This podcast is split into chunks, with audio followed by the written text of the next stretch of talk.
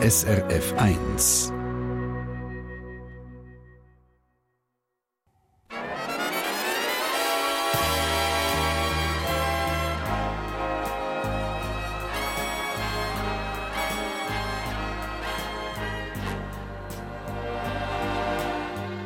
Persönlich.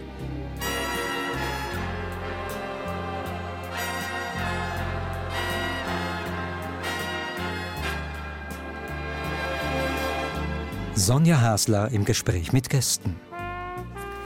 Ja, schöne Pfingsten, meine Damen und Herren. Wir sind hier im Stockhalper Schloss Zbrieg im Wallis und wo ihr uns gerade zuhört im ganzen Land.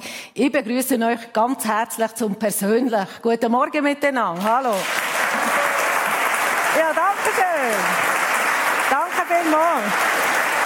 Und ich freue mich sehr auf meine beiden Gäste. Sie kommen beide ursprünglich aus dem Wallis und haben es beide weit gebracht. Rachel Harnisch, sie wird am 1. August 49. Rachel Harnisch ist Opernsängerin und hat schon mit den berühmtesten Dirigenten und den berühmtesten Orchester gesungen, von Mailand bis New York. Aufgewachsen ist sie dort in Brieg, hat zwei Töchter und lebt mit ihrer Familie jetzt in der Stadt Zürich. Guten Morgen und willkommen im persönlich Rachel. Guten Morgen. Guten Morgen. Genau.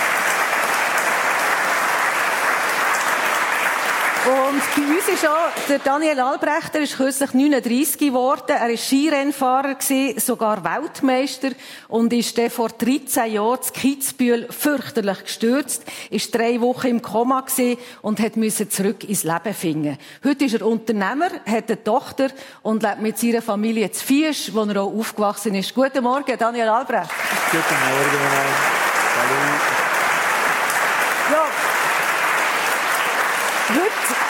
Heute ist eben nicht nur Pfingsten, sondern es ist auch Vatertag, Dani. Du hast eine Tochter, die Maria, die ist fünf. Hast du schon eine Zeichnung bekommen heute Morgen?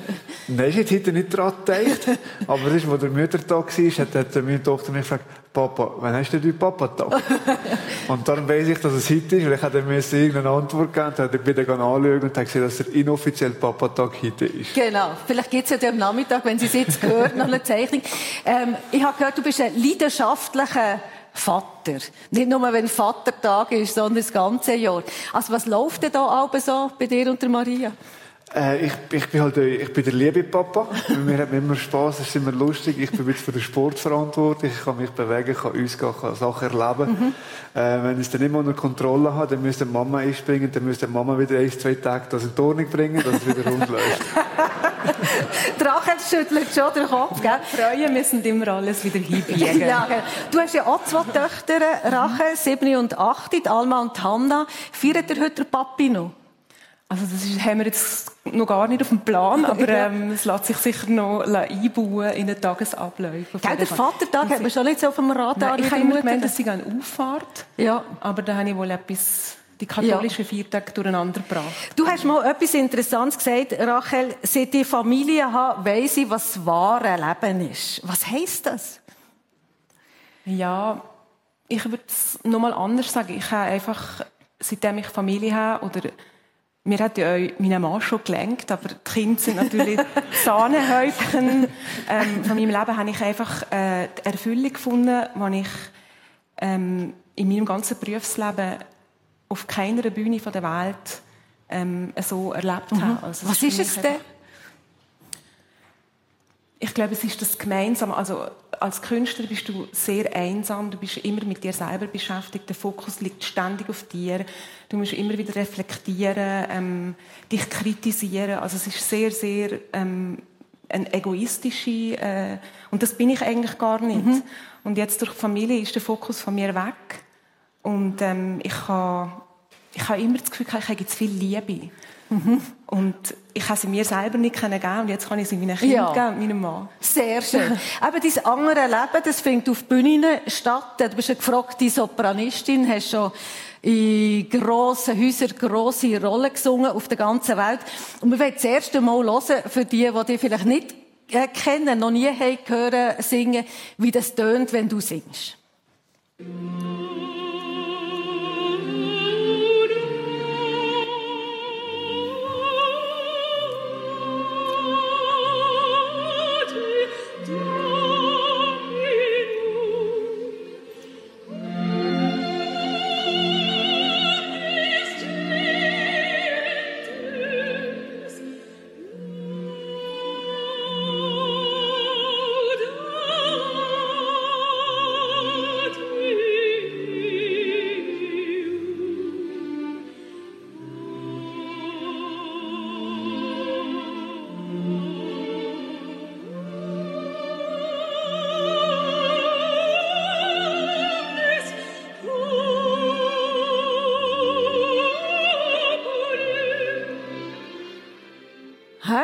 Was sagt ihr?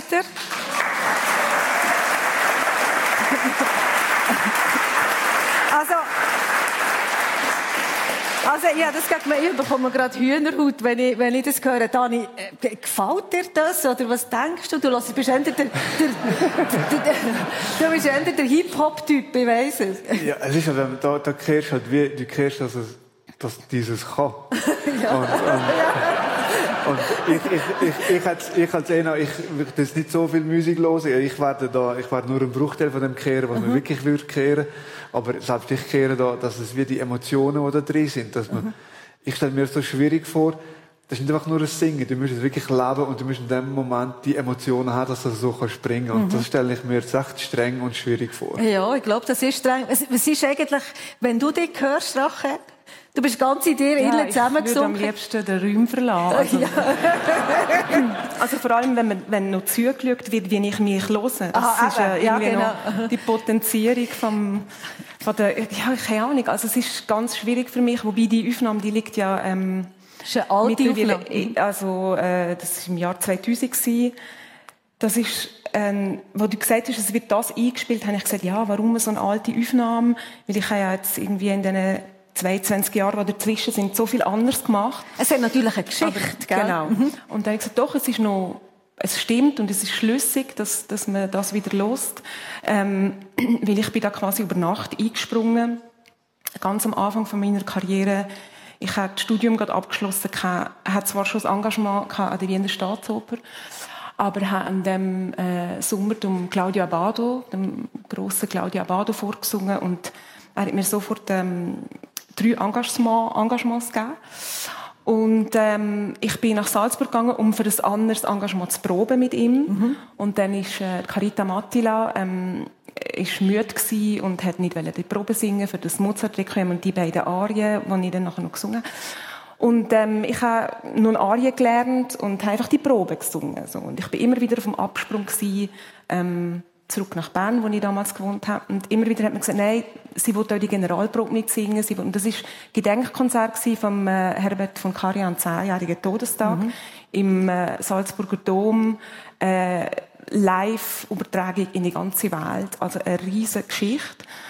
Und ähm, nach der Generalprobe wieder auf dem Weg zum äh, Bahnhof mit äh, nein, sie wird das Konzert, also die Claudia Bader will, dass du äh, die beiden Arien sind. Mhm. Also Laudate Dominum und, nachher, und noch Grabmusik. Also du bist 25 also und einfach eingesprungen? Also komplett überfahren. Es hat mich auch niemand gefragt, willst du das machen? Sondern du machst. Also er will, dass du das machst. Und ich habe mich auch selber, natürlich, es ist irgendwie wie alles über mich eingebrochen und ich habe einfach nur noch reagiert. Und ich weiss, wo ich, also ich habe noch ein Kleid kaufen, ich habe kein Konzertkleid dabei gehabt. Und ähm, es gibt eine schöne Aufnahme, wo ich rauskomme aus, dem, aus der Sakristei zum, zum Singen, mache ich so und man merkt so die, die unglaubliche Anspannung. Mhm. Aber ich habe in dem Konzert äh, eigentlich meine Unbeschwertheit verloren. Was heisst das? Also, du hast ja etwa dir gesagt, du hast eine Hassliebe zu deinem Beruf, mhm. oder? Und, und wenn man das hört, hat man das Gefühl, wow, und alles, alles gut. Was ist denn das? Also in dem Moment, das ist es wirklich so gewesen, ich habe es erst im Nachhinein begriffen, was das gemacht hat. Also mir sind nachher alle Türen geöffnet gewesen. Mhm. Also ich bin, also die Karriere ist irgendwie explodiert. Ich bin emotional, emotional ähm, nicht vorbereitet gewesen auf das Leben, was nachher mhm. mir passiert ist. Ähm, ich habe zu wenig seelische Gesundheit gehabt. Ähm, habe mich immer hinterfragt und habe mich immer gefragt, was mache ich hier? Ich bin ein Mädchen aus Brig. Und jetzt stehe ich in der Berliner Philharmonie. Das sind die Berliner Phil Wenn du dir anfängst, das, mhm. das überlegen, dann ist es eigentlich vorbei. Und ich habe sehr, sehr viel gekämpft. Mhm. Mit Selbstzweifel, ähm, Bin ich gut genug? Extremer Perfektionismus oder, oder irgendwie das Streben nach mhm. Exzellenz. Und habe ganz, ganz einen weiten Weg gemacht, der, ähm, ja, auch sehr schmerzhaft war. Und die Hassliebe, ich glaube, das geht also die Stimme ist ja mir einfach passiert. Das ist mhm. ein Geschenk. Es ist organisch, genau. Ich habe immer gespürt, ich äh, habe einen extremen künstlerischen Ausdruckswillen und das hat einfach uns müssen irgendwie. Mhm. Aber es hätte auch irgendein Instrument können sein, es hätte Cello können sein mhm. oder Geige oder äh, das Wort allein, weil hätten wir auch schon gelernt, also Schauspielerin. Und darum ist der Weg immer zu der Stimme für mich, also ich muss mhm. die Sängerin immer weit mhm. her. Und wenn du das sagst, es ist für mich auch immer ein Kampf gewesen, oder? Und also die, die Präsenz auf der Bühne, also es ist ja wie Spitzensport, stell ich genau. mir vor. Also du musst trainieren, wahnsinnig, also du musst technisch da super sein, diszipliniert sein und dann die Emotionen haben. Wenn du den ersten Schritt auf die Bühne machst, muss alles stimmen. Also kann man das, hast du das Gefühl, vergleichen mit Spitzensport? Also es ist identisch. Also man muss sehen, das ist wirklich, ähm, alles hängt ab von also die Stimmbänder sind 2,2 mhm. bis 2,5 cm lang. Die sind so klein. Die sind, ich habe sie nie gesehen, außer äh, beim, beim HNO-Arzt. Und es hängt von dem ab. Und der ganze Muskelapparat muss trainiert werden. Du wachst natürlich. Mhm. Und ähm, drei Stunden, eine Oper, drei Stunden Hauptrolle, also zum Beispiel Jenuf oder so, das ist ähm, körperlich schon mal wirklich äh, mhm. sehr, sehr anstrengend. Ich habe kein Mikrofon, also ich singe gegen ein 120 Mal Orchester und mhm. ähm, Also hast du es ein bisschen einfacher getan, oder? Deine Skirennen sind aber zwei Minuten gegangen oder so. aber wenn jetzt du im, im Starthäuschen gestanden bist, äh, früher, und, und du hast gewusst, jetzt geht es um etwas, Nation schaut zu. Was hast du dort den Druck gemerkt? Ähm, das ist schon das, was man sieht im Fernsehen vom Skifahren, das ist meistens recht kurz. Mhm. Äh, das drumherum ist ja schon eben ziemlich groß. Äh, aber ich, ich bin jetzt ein Athlet gewesen. Ich, es hat mir um etwas gehen. Also wenn es jetzt ähm, um nichts gegangen ist, dann hast du ja nicht so schnell sein. Und umso wichtiger, umso schwieriger das Wort ist, umso besser hat es mir da. Mhm. Und umso besser bin ich nachher gewesen, weil ich gewusst, jetzt geht es wirklich um etwas, jetzt müsst du es bringen. Und das habe ich dann wie eigentlich recht genossen, die Nervosität, die Anspannung. Aber der, alle anderen sind ja unnervös und angespannt und einfach da stehen und zu wissen, ich bin heute der Beste. ähm, es braucht recht viel, es muss viel funktionieren über viele Jahre, mhm. bis man die Situation kommt, ja. wo man wirklich am Start ist und weiss, heute machst du es. Mhm. Also der Druck hätte dich eher beflügelt, kann man sagen? Ähm, für mich war es wie kein Druck gewesen. Mhm. Ähm, ich funktioniere da eh ein bisschen anders, sage ich mal, als normale Menschen, weil ich, ich, ich habe mir auch Ziele gesetzt, die unrealistisch sind, nur damit ich das Möglichste rausholen damit ich das erreichen kann. Du hast schon mit 13 gewusst, ich werde Weltmeister, zum Beispiel, oder? Und äh, ich habe mit 13 noch nicht gewusst, was ich will. Ich habe das Gefühl, ich Weltmeister, Olympiasieger, das ist das Beste, dann mache ich das einfach. äh, es ist damals die Frage, ja, wen will das denn machen? Und dann habe ich gesagt, ja gut, jetzt... Äh, äh, gut, Olympia hat sich ja da, damals CEO beworben, recht früh. Und dann habe ich gesagt, ähm, 2,7, glaube ich, ist es. Zuerst mhm. mache halt Olympia um 2,7. Also selber müssen rechnen, ja, du bist zwar noch jung, aber mal das schaffe ich. Mhm. Also, eigentlich kann ich ja enttäuscht, wenn ich erst im, im 2, 3 in Aare gewonnen habe. Mhm. Also, du bist ja nachher tatsächlich, du hast das gemacht, du bist Weltmeister geworden in der Kombination, Vize-Weltmeister im Riesenslalom.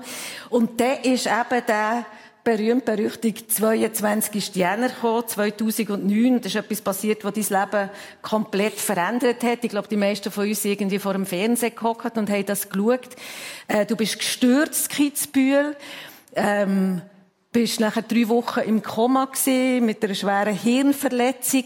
Hast, wir, wir haben das Bild noch im Kopf von dem Sturz. Hast du eigentlich auch eine Erinnerung daran? Ähm, also ich, schon, ich kann mich nicht an den Tag erinnern, wo der Sturz war. Der ist bei mir komplett weg. Und die ersten Erinnerungen, die nachher wieder zurückgekommen sind, sind eigentlich äh, erst mal Anna Seiler gewesen, in der Neuroreha in Baren, wo ich eigentlich schon drei Wochen in unserem Koma wach war eigentlich. Mhm. Und ich habe schon so viel geredet mit, mit Angehörigen, sage ich mal, mit, mit den Freunden, mit den Eltern. Aber das kann ich mich alles nicht erinnern. Mhm. Ähm, also ich habe viel doch ein paar Wochen, wo ich kein Gedächtnis und keine Gedanken mehr habe. Mhm. Und, äh, ja, es ist, äh, der Zeitpunkt war ein bisschen schade halt gewesen. Ich bin erst gerade so richtig am Durchstarten gewesen. Mhm. Es hat eigentlich, äh, alles gerade passt, ganz Material, ganz körperlich befinden, alles, Alter umgekehrt ist mir jetzt wirklich der alter Moment gewesen, wo ich gewusst habe, jetzt kannst du es genießen, jetzt kannst du es einfach machen. Ähm, der Stress hat hinter mir gehabt, hat einfach nur noch fahren Mhm. Ich könnte jetzt mit dem Beat Feutschen ein bisschen fahren. ja. ja, und dann ist, ist alles anders gekommen. Und du bist, äh, wo aus dem Koma erwacht bist, hast nicht einmal mehr gewusst, wie der heiß ist, oder hast den Namen nicht mehr können sagen. Du hast Menschen um dich herum nicht mehr gekannt, hast irgendwie die Physiotherapeutin mit der Freundin verwechselt. Also ich stelle, ich stelle mir das irgendwie schrecklich vor. Ja, es ist, wenn so zurück, wenn man das so kehrt, ist es eigentlich wie schrecklich, aber wenn du das selber nicht weißt, ähm, mir ist eigentlich wie ein kleines Kind, wo, wo einfach der Mama, dem Papa zuhören tut und eigentlich keine Ahnung hat, was der von mir will. Ähm, und, und, und, ja, aber wenn, wenn, wenn, wenn der Doktor jeden Tag kommt und gefragt hat, wie es dir geht, dann habe ich natürlich das Gefühl, ja, mal, mir geht's gut. Und er dann gefragt hat, wie du heisst, habe ich dann gemerkt, aha, mein Name. Hm äh, ich habe es nicht gewusst, mhm. habe nichts gesehen. Und so ist er jeden Tag immer wieder gekommen, bis ich dann mal den Namen gesehen habe. Mhm. Wenn ich dann mal den Namen gewusst habe, bin ich natürlich stolz gewesen, ich kenne meinen Namen. Dann kommt die nächste Frage, wie alt seid ihr? Dann hat es wieder von vorne angefangen. Ich musste ein paar Tage mhm. überlegen, wie alt ich echt könnte sein. also, hast eigentlich alles wieder müssen lernen. Du hast die Wörter nicht mehr gewusst, du hast die Sprache wieder müssen lernen, bist, bist in Therapie gewesen, lang. Also, weißt du, erzählst jetzt das so, also, du hast gesagt, du bist Mitte 20, ein riesen Skitalent. Also, hat es da nicht Tage gegeben, wo einfach irgendwie verzweifelt bist? Ähm, das ist aber so eine Einstellung von mir. Ich habe mir wie immer ein Ziel gesetzt. Und mir ist der gleich gewesen, ob ich das Ziel erreiche oder nicht. Ähm, ich bin einfach dann nachher in einer neuen Situation mhm. und habe mir einfach ein neues Ziel gesetzt. Und, aber wenn ich dann nicht gewusst habe, wie alt ich bin, dann habe ich dann in den Spiegel geschaut, habe mich mal angeschaut und habe wie so probiert zu überlegen, wie alt ich bin. Und dann habe ich ein Bild im Kopf gehabt, als ich dann noch im, im Schule war, in Österreich, im Skigymnasium.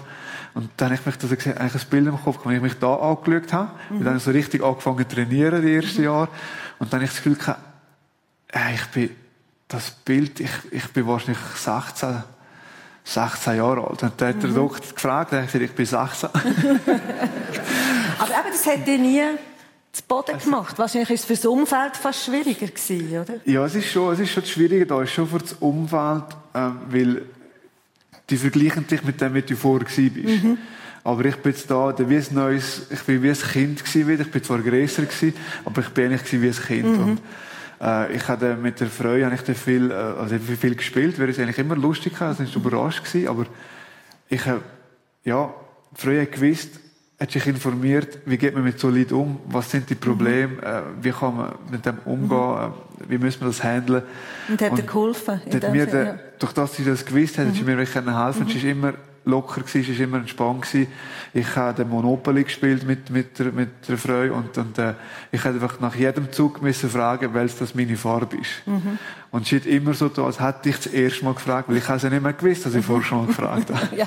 Also, wirklich, du hast, du hast wieder zurück müssen kommen. Was merkst du eigentlich heute noch von dieser Hirnverletzung? Ähm, es ist schon, wie soll ich sagen, ich werde schon schneller müde.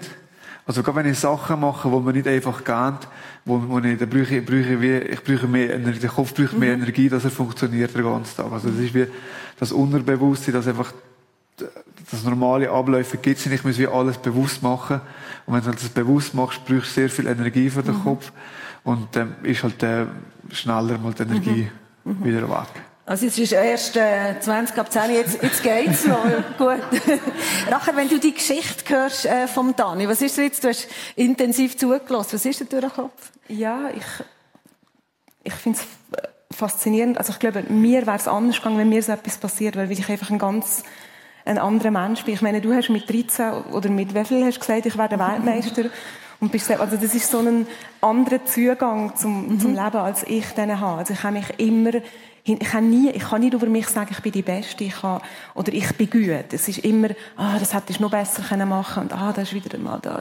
Also, nach jeder Aufführung finde ich tausend, gut, das findest du wahrscheinlich auch, wenn du deine Rennen anschaust, aber, ähm, tausend Sachen, die noch besser mhm. hätten können sein, obwohl das zweieinhalbtausend Leute mir zujubeln. Also, ich habe ganz, einen anderen Charakter und ich mhm. glaube, das ist das, das, was dir geholfen hat, dass du, äh, ja, das ist dir passiert und du gehst weiter und, äh, was ich auch mache natürlich. Wie, wie gehst du das nicht mehr Hunger mit Krisen um, äh, Rachel? Wie, wie machst du das? Also, ich weiss von dir, du hast äh, auch, auch die und du hast so erzählt, oder du hast haderisch mit dem Schicksal.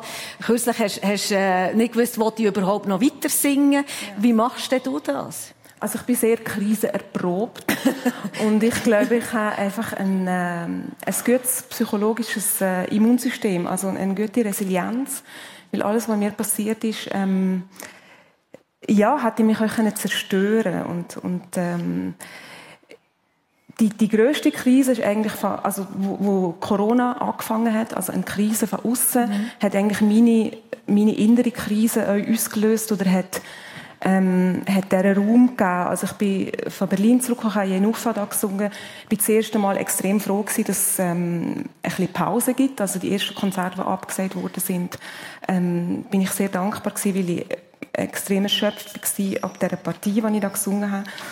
Und ähm, habe dann im Sommer ähm, ein Konzert gesungen und habe gemerkt, ich berühre zwar das Publikum, also sie brüllen, aber ich bin emotionslos. Mhm. Also ich habe kein Gefühl mehr, keine Leidenschaft mehr. Ähm, ich bin dann zurück und alles, was ich nachher probiert habe, also jedes Mal, wenn ich probiert habe zu singen, habe ich müssen heulen. Also es ist einfach nicht mehr gegangen. Ich habe den Zugang zum, zu meiner Stimme nicht mehr gehabt. Ich habe alles in Frage gestellt. Ich meine sowieso die ganze ähm, äh, Showbiz. Äh, das sowieso. Und es ist ja dann auch darum gegangen, sind wir systemrelevant, mhm. ist Kultur systemrelevant. Mhm. Und das ähm, hat, ja, ich habe wirklich, wirklich alles, alles in Frage gestellt. Mhm. Und habe gesagt, ich höre auf, ich, ich kann das nicht mehr machen. Und habe mich dann aber auch gefragt, warum ist das, warum geht es mir so schlecht? Und ähm, ich bin mein Leben lang ähm, eine Suchende gewesen. und es hat schon in der Kindheit angefangen, dass ich mich immer ähm, falsch gefühlt habe oder fremd auch in der Familie ähm, und das irgendwie nicht erklären und ähm, ja, bin auf die Spurensuche, was mich denn so destabilisiert. Mhm. Und ähm, das liegt wie so oft vieles in der Kindheit. Und ähm, habe herausgefunden, dass ich ähm, nicht den gleichen Papa habe wie meine drei anderen Brüder. Ui. Und, ähm, das hast du jetzt erst herausgefunden? Genau. Das, also mit Hilfe meiner Brüder haben wir eine DNA-Analyse mhm. gemacht. Und es ist dann klar gewesen, und ich habe zuerst gemeint, also ich habe es immer geahnt, aber ich habe zuerst gemeint, es wird mich extrem befreien, wenn ich das weiß. Aber es hat mich komplett erschüttert, mir den Boden so mhm. dermaßen noch mehr ähm, weggezogen. Ähm, natürlich, die Leute haben, oder die Beteiligten haben in, in ihrem Ermessen gehandelt. Es ist keine Schuldzuweisung. Mhm. Ich will nur sagen, seitdem ich das weiß und dann mich weitgehend mit dem beschäftigt habe, Therapie gemacht habe und ähm, der Preis, den ich gezahlt habe, ist extrem hoch. Aber ich, würde, ich will es einfach hier sagen, um Leute ermutigen, dass man so Familiengeheimnis oder Geheimnis nicht über Generationen weiterträgt, sondern einfach wirklich den Mut hat, ähm, sich denen zu stellen und die auch zu lösen, verantwortet zu finden, müssen wir sie ganz tief graben. Und es befreit eigentlich mhm. alle. Und ähm, ich finde es nur schade, dass es nicht schon früher passiert ist. Es hätte mir viel Schmerz erspart. Ähm, ja, das sind eure Krisen. Also, also ich weiss von dir, Rachel, wir haben vor der Sendung kurz über das geredet und du hast dich entschieden, das heute zu sagen. Mhm. Und ich weiss, dass das von dir, du hast, hast gerungen und es hat wahnsinnig viel Mut gebraucht. Und ich danke dir ganz herzlich, dass du das heute uns erzählt hast. Danke dir.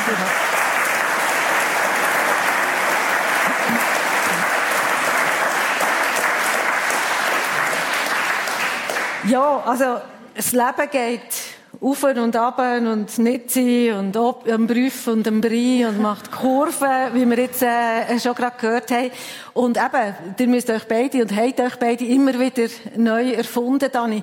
Du bist ja heute Unternehmer, du machst etwas Spezielles. Ich musste schauen, was das ist. Also du hast Mondhaus GmbH gegründet, baust zusammen mit Architekten Mondhäuser, wohnst selber zu vier in so einem Mondhaus. Das ist Holz, das nach dem Walliser Holz, das nach dem Mondkalender gefällt wird. Also wie bist du auf das gekommen? Nein, also grundsätzlich auch, als ich dann mit der Skikarriere aufgekehrt habe, habe ich mir halt weil ich immer geschaut habe, wie werde ich besser, wie komme ich weiter. Plötzlich hast du wieder nichts mehr da gehabt. Dann dachte ich, was machst du jetzt in deinem Leben? Jetzt musst du mal etwas machen für dich. Äh, dann ist ein Hausbau, ein eigenes Haus, das war ja ein Traum. Mhm. Und das ist klar, jetzt musst du, ein, baust du ein Haus. Und wie baust du das Haus? Und dann äh, bin ich aber dann nicht der Normale gewesen, der einfach äh, irgendeins nimmt. Ich wollte wissen, was ich habe. Ich wollte wissen, geht es noch besser? Was ist das Extremste? Und ich habe einfach das Ziel gehabt, ich will ein Haus haben, ich will ein Daheim haben, wo ich mich wohlfühle, wo ich mich daheim fühle und wo ich mir, meinem Umfeld, äh, meiner Umwelt etwas Gutes mhm. machen kann. Und äh, ich hatte schon fünf, sechs Jahre gebraucht, bis ich gewusst habe, wie ich es baue. Mhm. Und als ich es noch gemacht habe, äh, wenn ich mein Haus baue, das ist nur aus Holz. Mhm. Das ist bis zu Das ist das, was Erdreich ist, ist nur betoniert mhm. und alles andere ist, ist nachher eigentlich Holz. Mhm. Und ich glaube, man schläft besser in so Holzhäusern. Es gibt so, ich habe gesehen, es gibt so Studien, dass der Herzschlag zur Nacht tiefer ist in einem Hol äh, Holzhaus. Stimmt das? Es ist nicht eine natürliche Umgebung, wo sich der Mensch, der Körper wohlfühlt, der schaltet er durch die Nacht halt mehr ab.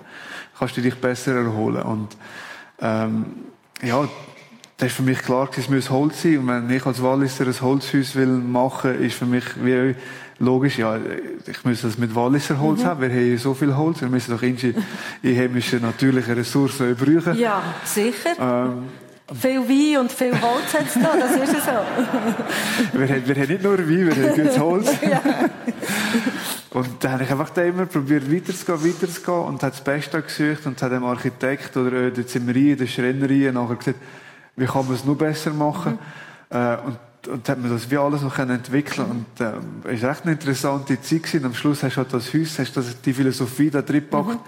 und hast wie aber mit niemandem darüber können reden, weil es keiner kennt und äh, darum habe ich dann im Mondhaus gesagt, ich mache die GmbH und probiere das die Philosophie, das Wissen weiterzugeben, dass man sieht, was man könnte machen. Mhm. Schöne Geschichte. Wie wohnst du eigentlich, Rachel, du und die Familie in Zürich? Man hat ja das Gefühl, eine Operndiva, die wohnt so in einem Loft. Es hat riesige ja. Spiegel, wo sie sich dauernd ich, kann Ich habe in einem Loft gewohnt, ja. in Bern, also tatsächlich. Und dann hat mich aber mein ähm, Mann nach Zürich entführt und ich habe zuerst gefunden, oh nein, Zürich, kann, also in Zürich kann ich nicht leben und mittlerweile aber mich sehr verliebt in die Stadt. Aber nein, wir wohnen ganz einfach. Es ist sehr gemütlich. Es ist sehr, ähm, es ist durchströmt mit Liebe und ähm, ja, wer weiß, was noch kommt. Es kann ja dann vielleicht noch mal ein Loft kommen, das wissen wir noch nicht. Vielleicht also mein Mann ist Architekt, genau. genau. Vielleicht hat er jetzt gelost und denkt, ja, so ein Holzhaus wäre mal etwas. Also, ja. das ist die Opernsängerin Rachel Harnisch in der Sendung persönlich da auf SRF 1 und bei uns ist auch der ehemalige Skirennfahrer und heutige Mondhausbauer, der Dani Albrecht. Und schauen wir noch ein bisschen ähm, zurück zu den Wurzeln. Rachel, äh, du bist dort in Breigeben aufgewachsen mit drei Brüdern. Mutter hat mehrere Schuhläden gehabt. Der Vater, oder muss ich sagen, vermeintlich Vater, mhm. ist äh, Postbeamter gewesen. Alles kommt jetzt natürlich in einem etwas anderen Licht mhm. her. Aber wie, wie ist deine Kindheit gewesen? Darum habe ich das auch erzählt. Ich glaube, ähm, man, man kann mich nur verstehen, wenn man, wenn man das weiß. Und dann, jetzt kann ich euch früher erzählen, sonst mhm. wäre es irgendwie wie ein immer umschiffen, ja. genau. Ähm, also meine Kindheit war natürlich nicht nur grauenhaft, gewesen, aber es ist schon geprägt von, ähm, von der Atmosphäre von Kontrolle durch ähm, die Kirche, Tradition. Ähm, ich bin in einer Klosterschule mit einer ganz, ganz, ganz wirklich schlimmen äh, Klosterfrau, die sehr übergriffig und missbräuchlich uns behandelt hat, uns. Mädchen. Mhm. Also, ähm, da ist mittlerweile auch, haben sich gewisse äh, dagegen gewehrt und auch in höchster Stelle irgendwie das, das klagt, finde ich auch sehr wichtig. Wie was die gemacht hat, ist einfach ähm, mhm. unverzeihlich. Ich bin eine gute Schülerin, ich habe nicht so viel abbekommen. Ähm, also ich konnte es irgendwie gut können, einordnen für mich und einfach das Gute rausziehen. Ähm, wie sie hat mich auch gelernt, was Disziplin heisst. Also, dass man irgendwo muss dranbleiben, Konzentration auf mhm. etwas und mich antreiben, ähm, immer gut sein in der Schule, dass, ähm, ja, dass man angepasst bleibt, mhm. dass es ja kein Problem gibt. Und euch, das Elternhaus ist sehr, es ist sehr leistungsorientiert gewesen. Das hat mir nachher auch geholfen, mhm. natürlich.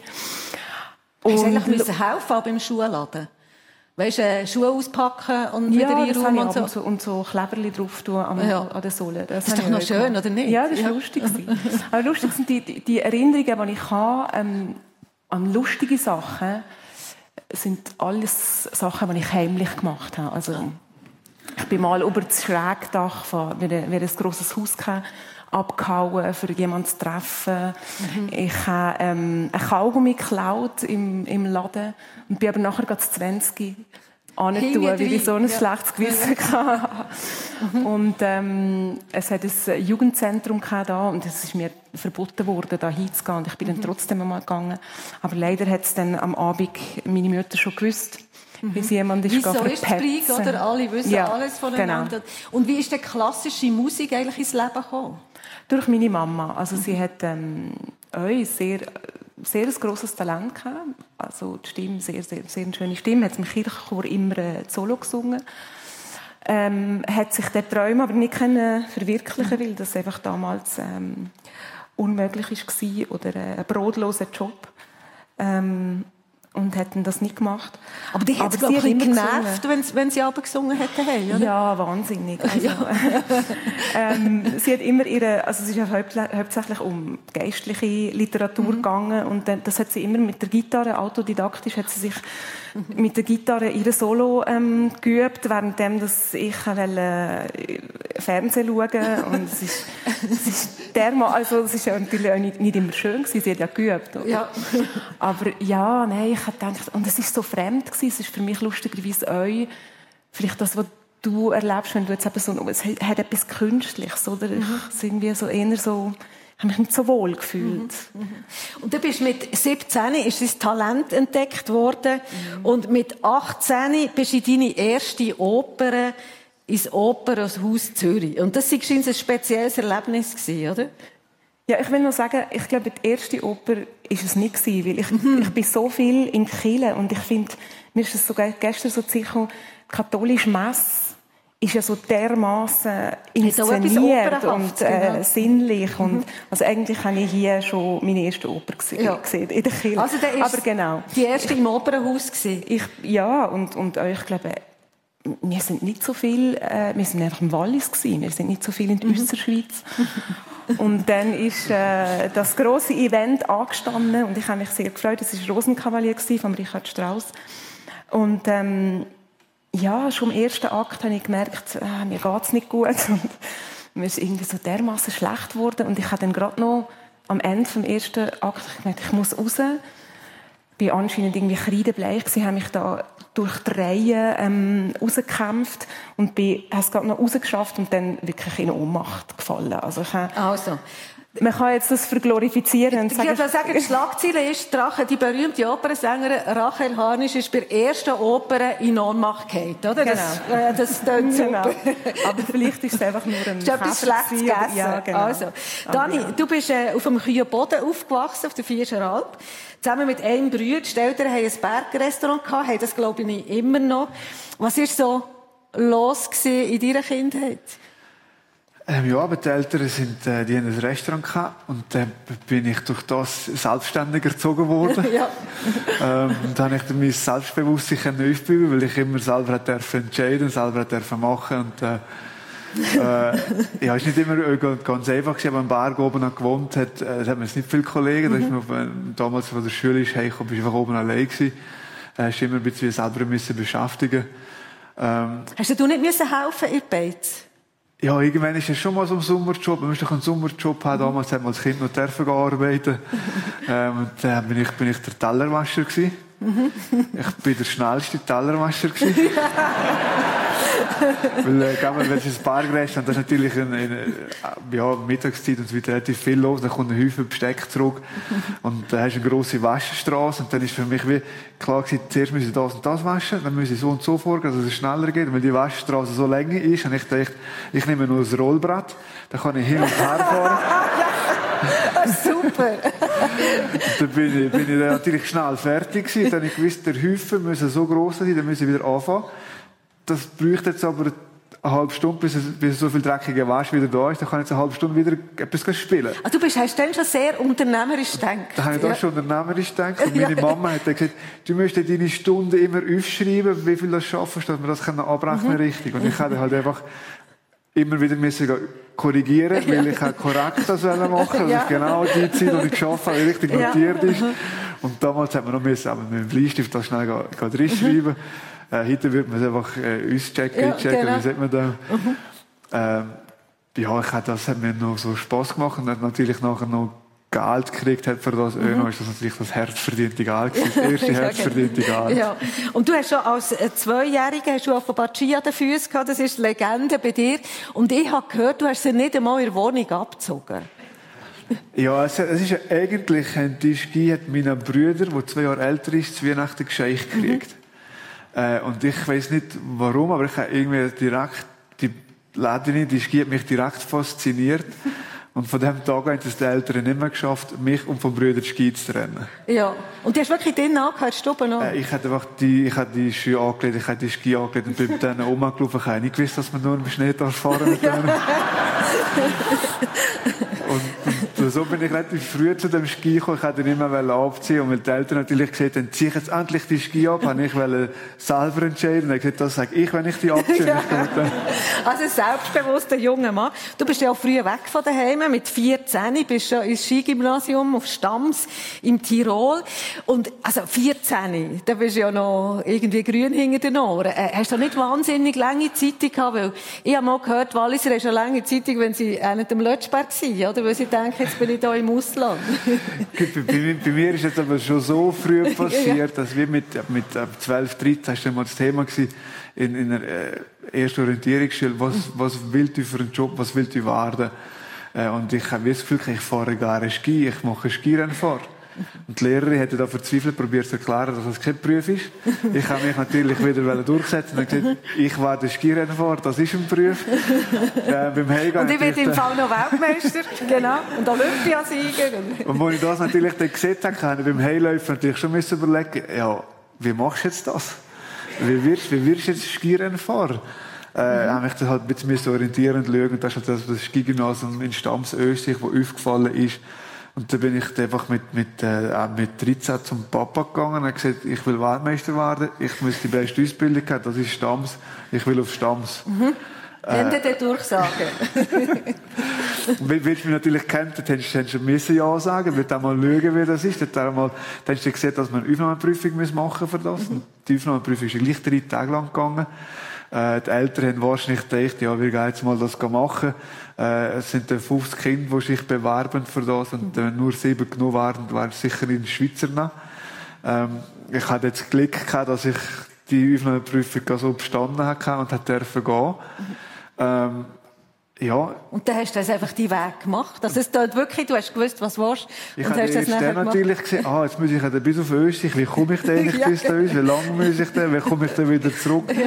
Und dann habe ich nicht mehr können zurück, ja. dann habe ich es einfach müssen machen. Ja. Und, äh. Rachel, du bist ja auch früh weg eigentlich von daheim, 19. Dann ist man schon, schon fünf Jahre also älter. Der, der normale Weg eigentlich. Also Als Freiburg im Breisgau bist du gegangen, ähm, Gesang studieren. Hast du Heimweg gehabt? Oder eben, weil es so ein bisschen ambivalentes Gefühl war zum Wallis, zur Familie. Ich glaube nicht Heimweh, aber schon Respekt vor der grossen Welt, die ich ja so nicht kennt habe. Ich habe dann aber schnell gemerkt, dass die Welt extrem spannend und inspirierend und ähm, bereichernd ist und habe mich sehr schnell dann wohlgefühlt, euch weg zu sein.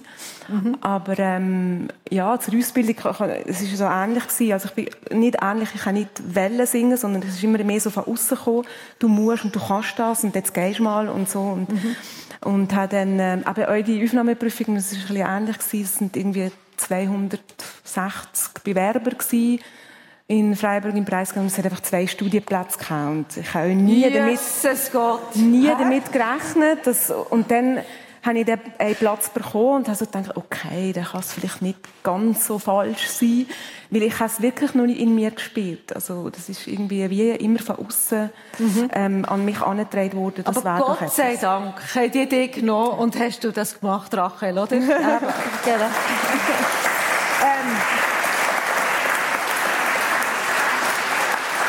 haben wir so ein bisschen über eure Ursprungsfamilie geredet. Ich möchte noch ein bisschen über eure Familie reden. Rachel, du bist seit zwölf Jahren zusammen mit deinem Partner, dem Christoph. Du bist nicht geheiratet, das sage ich nur Liesli im Wallis, ja. gell?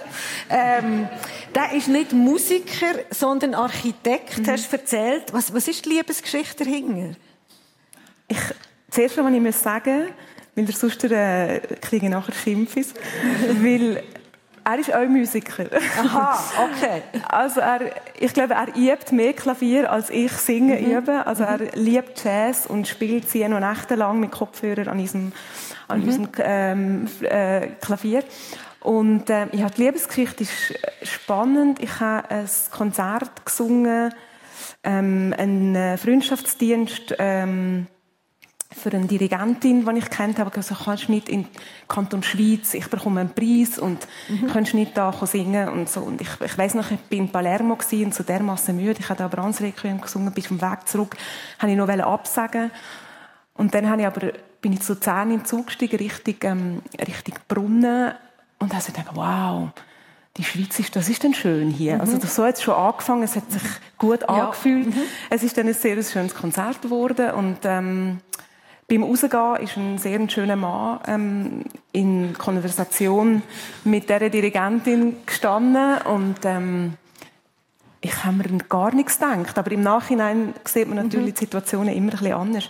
Und wir sind dann etwas trinken. Er ist neben mir gesessen und anscheinend habe ich ihm, was ich mich nicht mehr erinnern kann, meine E-Mail-Adresse gegeben. Mhm. und, ähm, und irgendwie nach, ist das so passiert? nach ja. zwei, drei Monaten ist dann einmal ein Mail gekommen. Aber er hat ja offenbar, er hat mir gesagt, vor der Sendung, er hat eigentlich so eine Operndiva, weil er mhm. auf gar keinen Fall. Ja, eben. Ja. ja, es ist, und ich glaube, auch das macht, macht das aus, dass wir uns, dass es einfach so gut ist zwischen mhm. uns. Weil, ähm, er zuerst der Mensch gesehen hat. Also das andere, das ganze Pipapo und drumherum und das Oberflächliche, ähm, was ja eigentlich nicht ist, aber man nach außen so wirkt, hat ihn eher abgeschreckt mhm. zuerst. Also er hat irgendwie äh, zuerst gefunden, er will keine am, am Morgen am am Tisch dann so das Kaffeetässchen und irgendwie, ah, kann ich noch einen Kaffee haben? Ja. Also ständig so in dem So bist du nicht. Ah. Ah, nein. so bist du nicht. Also ich hoffe, ich habe das ja, jetzt gezeigt, dass ich genau. nicht so bin. Nein, überhaupt nicht. Nein. Und so ist das äh, nachher gekommen und ja, und geblieben. Und, ja. einfach gestimmt. Also es hat sehr lange gedauert und ich habe zuerst immer gedacht, ah, das das wird nur eine gute Freundschaft, wenn das so lang geht. Mhm. Und dann hat aber eben die Freundin hat dann gesagt, weißt, Innerschweizer brauchen so sie einen Gink. Ja. Und, und das habe ich dann mir zu Herzen also, genommen. Gut. Genau. Also, Dani, du bist ja, das ist ja sehr unüblich, sage ich mal. Du bist seit 14 zusammen mit deiner Kerstin, mit deinem Jugendschatz. Ähm, also mit 14, dann weiss man ja noch nichts. Hast du denn schon gewusst, die oder, äh, oder sonst keine? wenn man jung ist, ist man halt sehr, sehr verliebt. ja. und, äh, es, es, hat natürlich bei mir so gewisse Schwierigkeiten gehabt, durch das, dass ich dann mit 14 wieder schon auf Österreich bin, in Schule bin. Ähm, sie wären nicht gerade immer, immer zusammen gewesen, mhm. aber wenn man einander Off sieht... Off wieso ist, ja. Wenn man einander sieht, ist einfach diese so Verbindung, die da ist, das passt einfach zusammen und, und äh, ja, das ist einfach irgendwie wieder zusammengekommen und immer wieder zusammen und mhm. geblieben und äh, wir werden wahrscheinlich das Leben lang immer zusammenbleiben und irgendwo wieder Probleme haben und Schwierigkeiten haben, aber wir ziehen einander immer wie, wir mhm. ziehen einander einfach an. Ja, das war aber eine schöne Liebeserklärung zum Pfingsten also,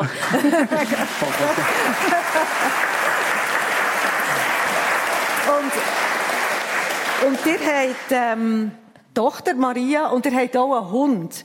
Aber ich glaube, der ist gut trainiert und nicht von dir, oder? ähm, ja, wir, wir haben jetzt zwei Hunde und äh, Sogar zwei, ja. Da freue auch die Hundetrainer, Kerstin ist Hundetrainerin, äh, sind die natürlich gut erzogen. Äh, ist für mich auch wieder gut, da muss ich nicht viel machen. Ich habe mit ja. dem Hund durchs Dorf laufen und sehe dann alles viel, weil der hat der Hund im Griff. genau. Also bei dir ist wirklich so, ähm, Kerstin macht vieles mit der Tochter, mit dem Hund erziehen und so, und du bist nachher der, äh, der was kann geniessen. ich, ich bin vielleicht durch eigentlich aus dem Sport gelernt. Ich habe ein gutes Team immer gehabt. Ich habe einen guten Service ja. gehabt. Ich habe einen guten Trainer gehabt. Genau. Die immer müssen schauen, dass alles funktioniert. Ja. Und ich konnte es noch einfach machen. Ja. Rachel, ihr habt keinen Hund, glaube ich, gell? Zum Leidwesen von meinen Ja, Töchtern gell. nicht, bloß nicht ansprechen. Ja, bitte. nein, ich sage nicht mehr. Aber zum Abfahren, frü- früher hast du ganz billige Talkshows geschaut, ich weiss das. Und ähm, heute liest oder schaust True Crimes, also so wahre Verbrechen. Was, was packt dich da dran, was lenkt dich da Also zu meiner Entschuldigung ähm, wegen diesen Talkshows. Das ist halt immer, hat am Morgen probt, oder? Also wenn du eine Operaproduktion machst, dann probst du 10 bis 1, dann gehst du ins Hotelzimmer und um 5, 6 geht geht die zweite Probe, je nach Land, wieder los.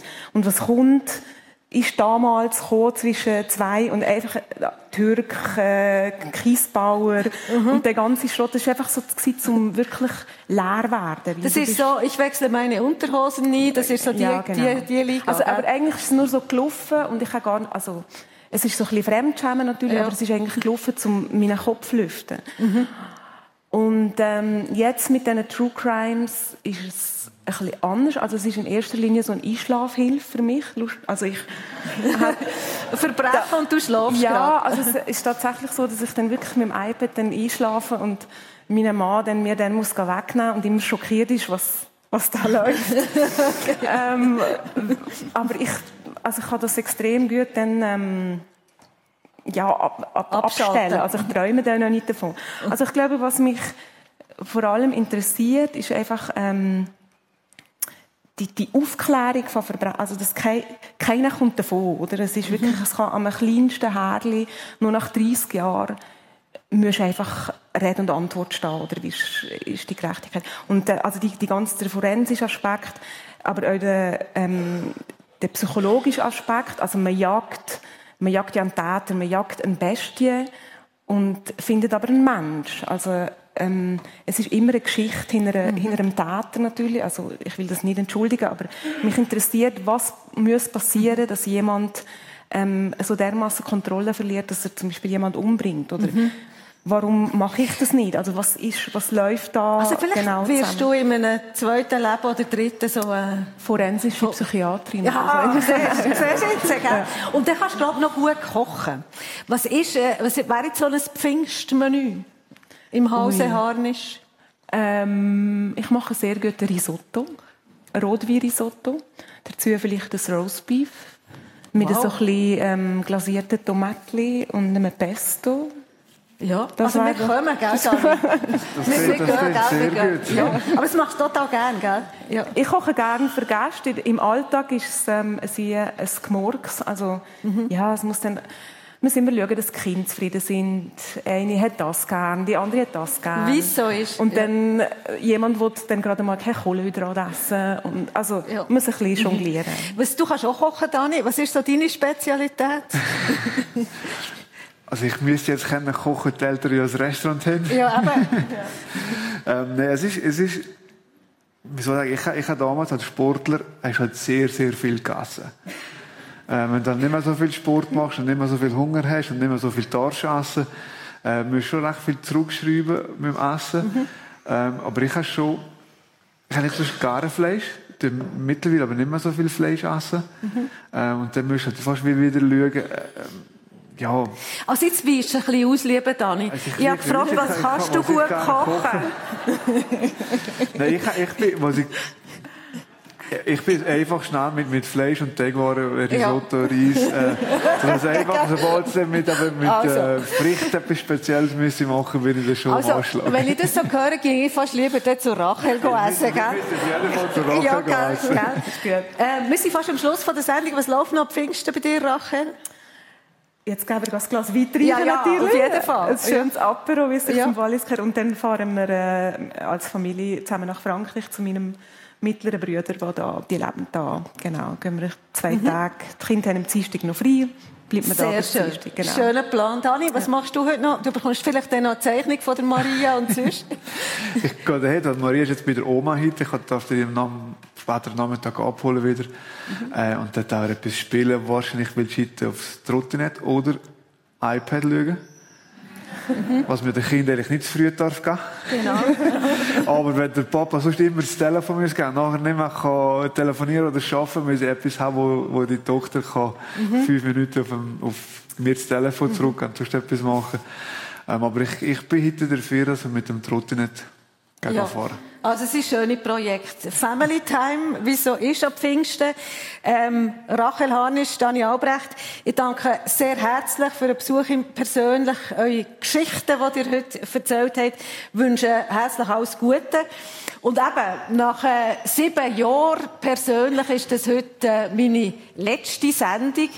Ich möchte allen Gästen, die je hier in der Sendung waren ähm, und so persönlich aus dem Leben erzählt haben, möchte ich ganz herzlich danken. Ich möchte einmal einem Publikum, einem persönlichen Publikum sehr herzlich danken für, für all die Treue in diesen vielen Jahren und die vielen Reaktionen nachher auch äh, nach der Sendung. Und ich wünsche vor allem auch meiner Nachfolgerin, der Michelle Schönbächler, viel Erfolg und auch so viel Schönes, wie ich hier erleben es war mir eine Ehre und eine Freude. Und jetzt wünsche ich euch ganz schöne Pfingsten und auf Wiedersehen miteinander. Dankeschön. Merci.